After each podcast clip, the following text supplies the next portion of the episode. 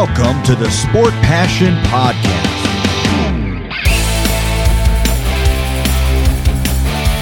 And here is your host, Lars Marendorf.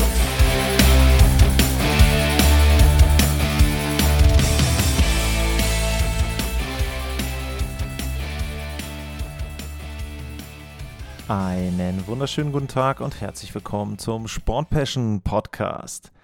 Da habe ich in der letzten Folge vergessen, darauf hinzuweisen, welches Team denn das nächste Team ist in der großen Vorschau auf die Saison 2023, 2024. Und dann fange ich mal mit einem kleinen Quiz wieder an. Das geht ja ganz, ganz schnell heute hier.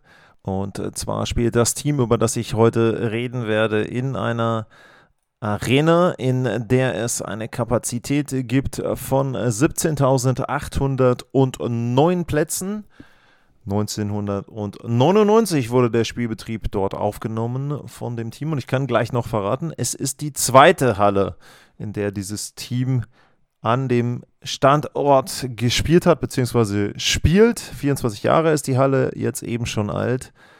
Und sie heißt Ball Arena und spätestens jetzt wisst ihr, dass die heutige Sendung sich mit der Colorado Avalanche beschäftigt. Und bei der Avalanche, wenn wir gleich mit dem Thema Rivalitäten anfangen, dann fällt einem natürlich die Rivalität mit den Detroit Red Wings ein von 1996 bis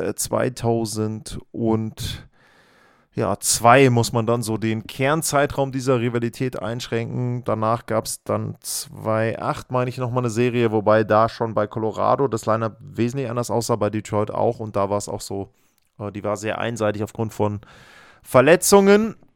Aber tatsächlich war diese Rivalität Ende der 90er und Anfang der 2000er die überhaupt in der gesamten National Hockey League.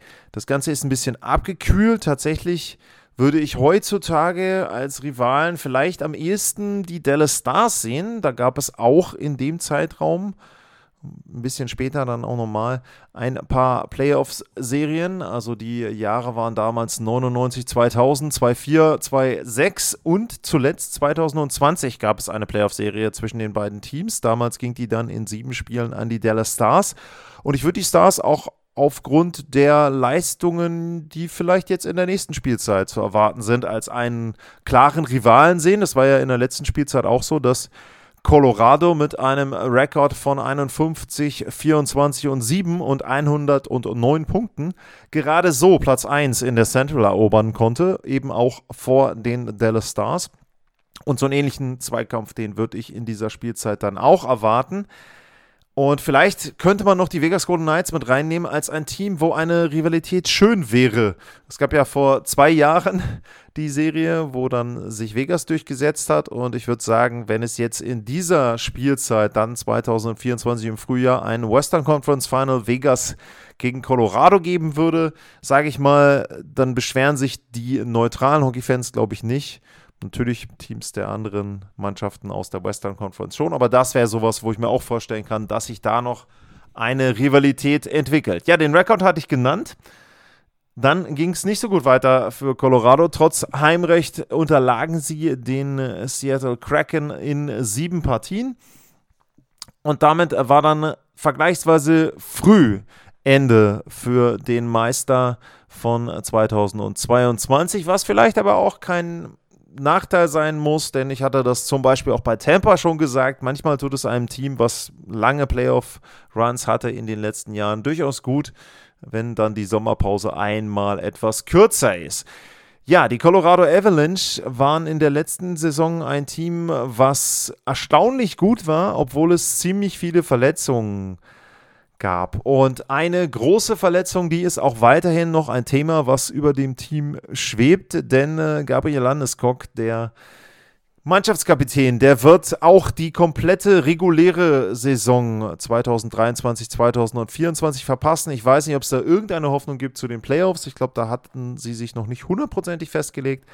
Aber die reguläre Saison wird er auf jeden Fall nicht am Spielbetrieb äh, teilnehmen. Und damit fehlt er der Avalanche. Und ansonsten sind noch JT Comfer gegangen. Ähm, der ist in Detroit. Evan Rodriguez in Florida mittlerweile. Alex Newhook wurde nach Montreal getauscht. Matt Nieto ist bei den Pittsburgh Penguins. Eric Johnson in Buffalo. Lars Eller auch in Pittsburgh. Dennis Malgin ist mittlerweile wieder in der Schweiz bei den ZSC Lions.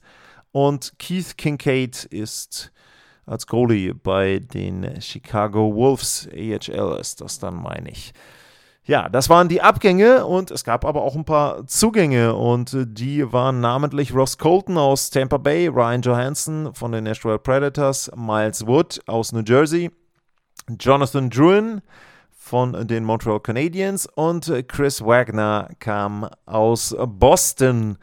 Und diese ganzen Moves, die hatten ein Ziel und wir gucken mal, ob sich dieses Ziel, ja, ich glaube aus den Statistiken lässt sich das gar nicht mal ableiten. Schauen wir mal erstmal ein bisschen rein in die Werte.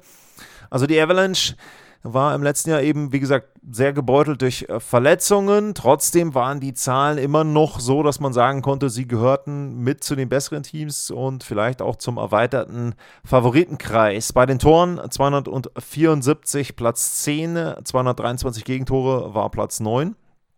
Also da oberes Drittel. Corsi-Wert war auf Platz 8. Bei den Torchancen, da waren sie erstaunlicherweise nur auf Platz 18. Also das ist vielleicht schon so ein bisschen eine Andeutung. Der, die Schussquote 8,21 Prozent, das war nur Platz 21, nicht gut.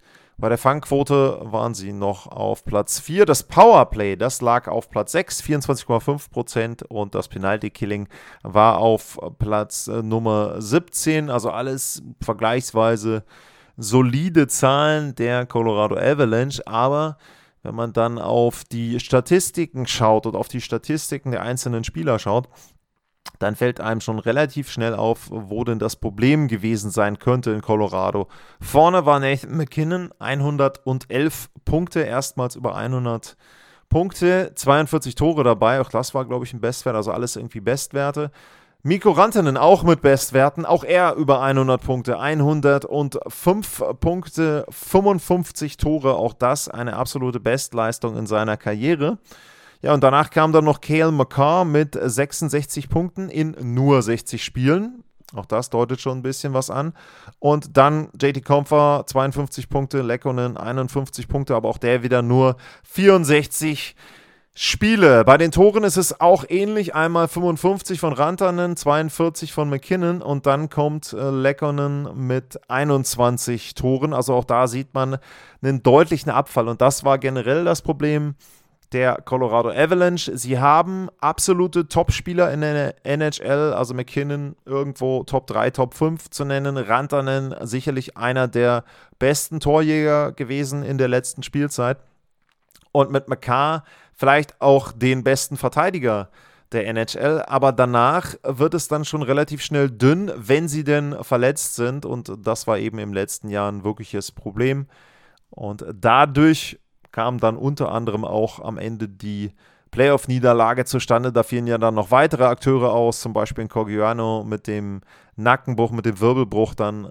Und ja, da war dann eben nicht mehr viel im Kader. Und das ist auch das, was von äh, McFarland, vom General Manager, versucht wurde anzugehen. Er hat versucht, ja, den Kader ein bisschen umzubauen, hat vor allem auch versucht, für die zweite und für die dritte Reihe Spieler zu bekommen. Da ist zum einen zu nennen äh, Ryan Johansson, der von den Nashville Predators kommt. Der hat schon dreimal 20 oder mehr Tore erzielt, hat 63 Punkte gemacht in der Saison 21-22. Aber das Problem ist, dass er zum Beispiel auch wieder große Verletzungsprobleme hat und hatte, beziehungsweise und hat dann eben auch die letzten 27 Spiele verpasst. Das war eher so eine Freak-Injury, also nichts, sage ich jetzt mal, strukturelles, sondern äh, er hatte eben einen Schnitt durch einen Schlittschuh bekommen. Allerdings, die Geschichte bei Landescook ist auch durch was ähnliches verursacht worden. Also da haben die Avalanche, da hat die Avalanche keine guten Erfahrungen mit dieser Art von Verletzungen. Er ist sicherlich jemand, der, ja, wenn er gut spielt und wenn er in einem entsprechenden Line-up auch mit dabei ist, durchaus seine Qualitäten hat. In Nashville, da war er zu hoch bezahlt und deswegen ist jetzt für Colorado die Situation, dass Ryan Johansson mit 4 Millionen pro Jahr durchaus, finde ich, angemessen äh, bezahlt sein könnte. er kommt wahrscheinlich in eine zweite Reihe rein, die aus äh, Jonathan Druin bestehen könnte, Ryan Johansson und Valery Nushishkin. Wobei ich persönlich glaube, dass tatsächlich Jared Bettner relativ früh auch das Experiment wagen wird und Druin und Nathan McKinnon zusammen aufstellen wird. Die beiden haben in Halifax zusammen gespielt, damals in der Jugend, sensationelle Zahlen abgeliefert. Und äh, Jonathan Druin ist auch, das sind alles so, also Johansson, Druin, das sind alles so kleine Projekte der Colorado Avalanche, die sie ja zum Beispiel mit einem äh, Valery Nichushkin in den letzten Jahren durchaus auch erfolgreich abgeschlossen haben oder gestaltet haben, diese Projekte, wo sie eben Spieler geholt haben, die bei anderen Teams nicht so gut waren, die aber durchaus aus Sicht der Avalanche Potenzial haben. Und Druin fällt da sicherlich drunter. Erstrundenpick damals der Tampa Bay Lightning gewesen mit viel Vorschusslorbeeren als Nummer 3.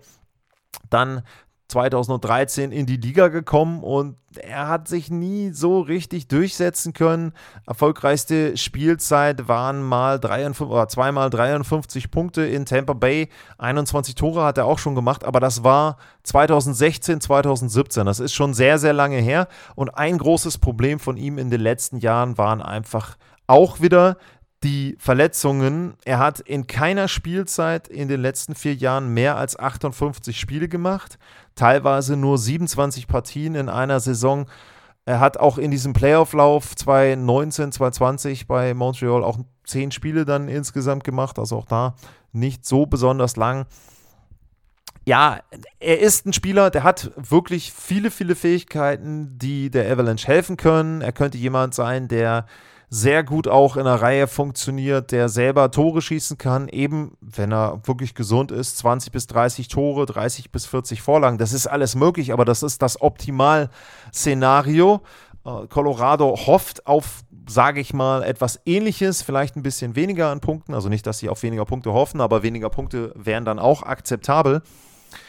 Und man muss einen Punkt auch noch dazu erwähnen. Im Vergleich zu Ryan Johansson ist Jonathan Druin einfach dann eben auch super gut vom Kosten-Nutzen-Verhältnis her. Er kriegt einen quasi Minimalvertrag, 825.000 Dollar bekommt er in der nächsten Spielzeit. Also auch wieder nicht ganz so so wie damals, äh, wie letzte Saison bei Evan Rodriguez, aber einfach wieder die Idee der Avalanche. Wir haben einen Spieler, der Potenzial hat, der sich beweisen kann und ja, nimmt jetzt wenig Gehalt, äh, Jonathan Druin, und kann dafür eben dann vielleicht nochmal seine Karriere auf einen anderen Weg bringen mit 28 Jahren. Ansonsten, was gibt es zu den Top 6 zu sagen? Valery Nushishkin ist auch ein Thema, der hat ja gefehlt, dann ab Spiel Nummer 3, weil es diese komische Geschichte war, gab mit einer Frau, die unter Drogenstand betrunken war, die in seinem Hotelzimmer gefunden wurde. Daraufhin ist er abgereist. Ich meine, es war vor Spiel Nummer 3 und hat dann kein Spiel mehr für die Colorado Avalanche gemacht. Also er war dann eben auch ein Ausfall. Und auch da wird es wichtig sein, dass er spielt, dass er regelmäßig spielt, hat in der letzten Spielzeit auch jede Menge Spiele verpasst. Er wäre auch jemand, der eher in die Richtung 30 Tore gehen könnte, wenn er gesund ist. Aber ja, das ist eben auch wieder so ein Fragezeichen. Ähm, Arturi Lekkonen sicherlich auch sehr gute Spielzeit letzte Saison, aber eben dann auch fast wieder 20 Spiele verpasst. Auch bei ihm könnten die 30 Tore fällig sein, wenn es optimal läuft und wenn er gesund ist. Aber das ist, wie gesagt, es ist viel, viel Konjunktiv dabei bei der Colorado Avalanche. Interessant wird Reihe Nummer 3 sein. Im Moment stehen hier Ross Colton, Miles Wood und Logan O'Connor. Colton sicherlich absolut ein passender Spieler für die Colorado Avalanche auch er schon viel, viel bewiesen äh, in Tampa Bay, sehr erfolgreich dort gewesen die letzten Jahre und jemand, der auch Richtung 20 Tore scoren kann, unbequem zu spielen ist, mit Miles Wood, ein schneller Spieler, ein Spieler, der gucken muss, schauen muss, dass er wenig Strafzeiten nimmt bei Miles Wood, der aber auch nochmal vielleicht einen kleinen Schritt nach vorne machen kann. Der Vertrag ist ja sehr lange, aber mit zweieinhalb Millionen auch nicht besonders hoch dotiert. Also ich glaube, das ist auch ein Vertrag, den man vielleicht dann irgendwann auch nochmal in einem Trade unterbringen kann sodass du dann eigentlich gar nicht diese sieben Jahre Vertragslaufzeit und Vertragslänge da in irgendeiner Form von äh, Colorado dann tragen musst. Ja, ich nehme mal einen kurzen Kaffee und dann gibt es von mir mal den Hinweis. Wer denn von euch den Podcast unterstützen möchte, der kann das auf zwei Arten machen. Und äh, zwar könnt ihr mir zum einen dauerhafte Unterstützung zukommen lassen. Das geht über steadyhq.com slash sportpassion, steadyhq.com sportpassion. Oder aber äh, macht das über PayPal und da geht es über paypal.me slash me slash sportpassion. Tja, wir haben jetzt schon relativ viel über die Offensive der Colorado Avalanche geredet. Ich will noch mal einmal schauen auf die vierte Reihe, die hier genannt wird. Das ist dann schon wieder so eine kleine Wundertüte. Andrew Cogliani, Cogliano, Ben Myers und Frederik Olofsson. Also bei Cogliano ist, glaube ich, die Frage nach der Toughness nicht gegeben. Der Mann hat mit einem gebrochenen Nacken ein Playoff-Spiel beendet. Und äh, ja, ansonsten ist aber ist eben so, dass Colorado zum Beispiel einen Joel Kiviranta hat. Interessant, Verpflichtung, um, den sie mit dazu geholt haben. Auch der hat ja vor ein paar Jahren, also zumindest ist er jetzt im Training Camp, um, der hat ja vor ein paar Jahren dort entsprechend äh, auch für das Playoff ausgesorgt. Der Colorado Avalanche äh, mit Olofsson zusammen letztes Jahr für die Dallas Stars aktiv gewesen. Also er ist schon jemand, um, der vielleicht auch da unterstützen kann und ansonsten ist es wahrscheinlich wieder so, dass das so eine ja, Revolving Door ist, sagen die Amerikaner dann dazu. Das ist eine Drehtür, das ist im Prinzip ein kleines Karussell, wo immer mal wieder Spieler durchrotieren werden durch die unteren Reihen, durch die untere vierte Reihe und da wird Jared Bettner ein bisschen rumexperimentieren, wen er da finden kann. Aber ich glaube, für Colorado wäre es extrem wichtig, wenn sie einfach vergleichsweise lange und vergleichsweise regelmäßig mit den Top 9 agieren könnten. Natürlich, das möchte jedes Team gerne. Aber im letzten Jahr war es dann eben wirklich schon so ein Punkt, dass Colorado da sehr, sehr viel durcheinander bringen musste. In der Abwehr gibt es nicht wirklich etwas zu meckern, wenn die auch gesund sind. Auch da, man hört jetzt immer wieder sehr, sehr viel, ähm, dass da der Konjunktiv mit dabei ist. Colorado hat mit Cal McCarr und Devon Tays vielleicht eines der besten Verteidigerpaare dort äh, im ersten Verteidigerpaar. Aber wie gesagt, McCarr hat auch nur 60 Partien gemacht in der letzten Spielzeit. Samuel Gerard ist auch ein sehr guter Verteidiger, der immer mal wieder kritisiert dafür, dass er relativ klein ist. Generell, wenn man jetzt mal schaut, bei der Avalanche nur Josh Manson ist ein vergleichsweise großer Spieler, aber es hat ihnen ja auch nicht geschadet in der Stanley Cup-Saison, wobei sie da ja mit Eric Johnson auch noch einen großen mit dabei hatten. Aber auf jeden Fall, sie haben sehr, sehr gute Verteidiger. Das zweite Paar mit Bone Byram und Gerard. Byram hat einen Bridge-Deal unterschrieben für zwei Jahre. Auch er ist jemand, wenn der 82 Spiele macht, dann können da auch mal vielleicht 20 Tore bei rauskommen bei ihm. Auch sehr, sehr gut unterwegs. Jack Johnson, Veteran, der auch häufig kritisiert wird von den von der Advanced Metrics Fraktion, der aber seinen Wert hat für Jared Bettner. Man hat sich ja dann eben auch für ihn dort entschieden. Und Josh Manson, das ist zum Beispiel ein Spieler, der sicherlich davon profitieren wird, dass er einen kompletten Sommer hatte, um sich auszukurieren. Also auch da ähm, denke ich dann einen Vorteil für Colorado. Insgesamt die Verteidigung auch einfach für einen Titelkandidaten besetzt. Da gibt es, wenn sie gesund sind, nichts zu meckern. Das wären sechs Spieler, mit denen man einen Stanley Cup gewinnen kann. Ja, man kann über Jack Johnson diskutieren, Samuel Gerard kritisieren, aber ich glaube trotzdem, dass sie sich da nicht vor vielen Teams verstecken brauchen. Im Tor hat Alexander Georgiev im letzten Jahr bewiesen, dass er auch als Starting-Goalie agieren kann. 62 Spiele, 2,53 der Gegentorschnitt, 91,8 die Fangquote. Nichts mega überragendes, aber trotzdem solide und eben so gut, dass Colorado mit ihm Spiele gewinnen kann. Das wird auch im nächsten Jahr entscheidend sein. Man hat ja bei Darcy Kemper gesehen, auch da, du brauchst keinen Top-Goalie, der bei der Colorado Avalanche spielt. Du brauchst jemanden, der ihnen nicht Spiele verliert und das hat Alexander Georgiev im letzten Jahr gezeigt. In der regulären Saison ein Fragezeichen steht für mich bei den Playoffs. Also ich will ihn da nicht als alleinig Schuldigen sehen, ganz klar. Aber er hat eben diese Playoff-Serie verloren und äh, da muss er dann erstmal auch beweisen, dann erst im nächsten Frühjahr, dass er eben dort auch sein Team eine Runde weiterführen kann. Idealerweise mehr, aber zumindest diesen ersten Schritt. Pavel François, solider Backup beide insgesamt für 5,4 Millionen. Also das ist zum Beispiel ein Punkt, wenn man sich andere Teams anguckt, da bezahlen die einen Torhüter von, vielleicht äh, teilweise sogar einen halben Torhüter. Also dementsprechend Colorado da vergleichsweise günstig unterwegs, was die Torhüter betrifft. Wenn ich dann bei der Torhüter-Position bin, dann kann ich noch einen kleinen Blick auf Prospects werfen. Da ist Justus Anonen zu nennen. Den hatten sie 2018 im Draft geholt, ist ein Goalie und der wäre so einer, der vielleicht als Torhüter da nochmal ja, eine Chance bekommt, aber so langsam muss er die dann auch nutzen. Ansonsten könnte seine NHL-Karriere auch beendet sein. Jean-Luc Foudy ist noch zu nennen, den sie 2020 äh, im NHL Draft geholt haben. Und äh, Oscar Olofsson, den habe ich schon erwähnt, der ist ein Erstrunden-Pick aus der 2021er Saison und ähm, ja, hat letzte Saison für Colorado ein Spiel gemacht und hat in der AHL auch gespielt. Also der auch wieder noch ein Forward, der vielleicht reinrücken kann. Also Fudi und Olofsson werden wir sicherlich äh, sehen. Ich habe es eben mit Olafsson, äh, Olofsson ver verwechselt. Also den haben sie aus Dallas geholt. Olofsson ist der eigene. Ähm, ich denke, dass sie ähm, diese Spieler auch immer mal wieder einbauen werden in der vierten Reihe, wenn Verletzungen da sind und da Spieler hochrücken. Also ich glaube, die bekommen schon eine Gelegenheit, aber generell muss man natürlich sagen, dass Colorado den Prospect Pool einfach ausgedünnt hat in den letzten Jahren, weil sie natürlich immer wieder um den Stanley Cup mitspielen wollten.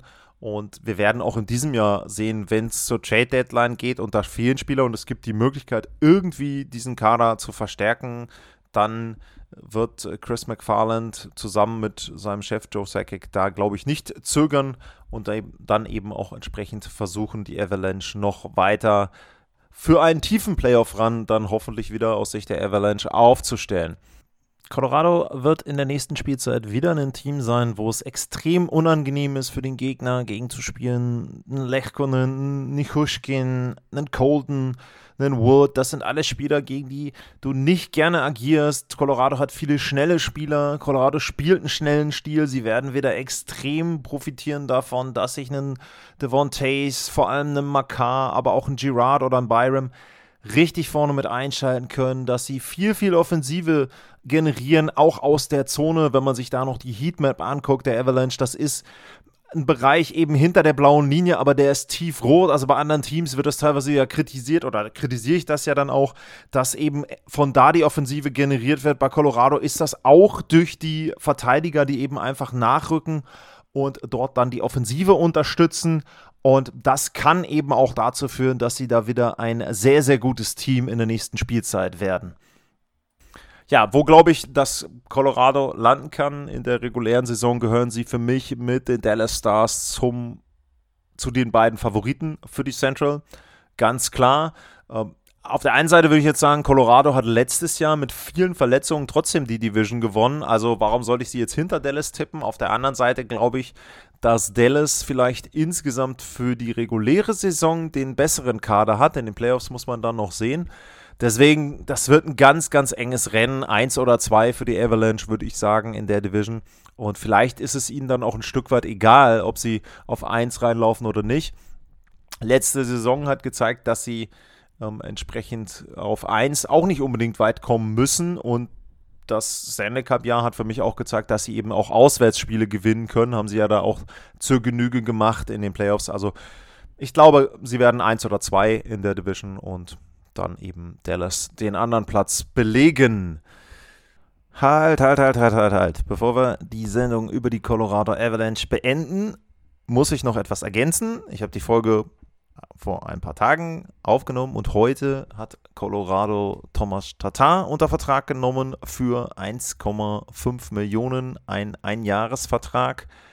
Und das ist für mich ein richtig, richtig guter Deal für die Colorado Avalanche, weil Tatar in den letzten Jahren ein sehr, sehr zuverlässiger Spieler war, gute Leistungen abgeliefert hat, was die Defensive betrifft, was auch die Offensive betrifft insgesamt, wenn man sich jetzt anschaut, die letzten Jahre 25, 22, 10 Tore in 50 Spielen, 15 Tore, 20 Tore, also immer gut gescored, zumindest in der regulären Saison. Playoffs ist ein bisschen anderes Thema, aber das mag sich ja dann auch mit den Spielern bei der Avalanche zusammen entwickeln.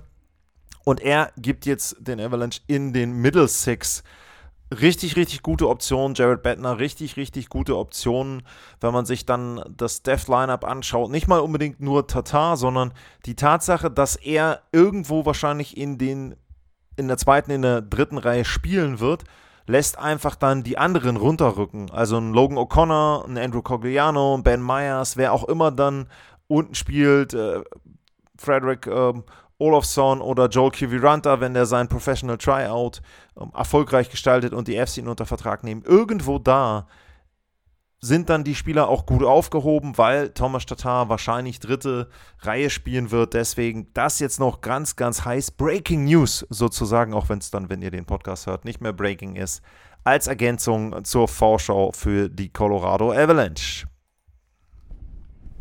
Das war meine Vorschau auf die Colorado Avalanche in der nächsten Spielzeit. Wenn euch der Podcast gefällt, gerne bewerten, gerne abonnieren und gerne weitersagen. Fragen, Anmerkungen, Kritik, was auch immer, at Lars-Mar bei Twitter X oder eben info at sportpassion.de. Das sind die beiden Adressen. Für heute sage ich vielen Dank fürs Zuhören, bleibt gesund und tschüss.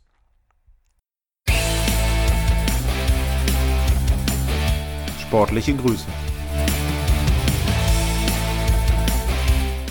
Das war's, euer Lars.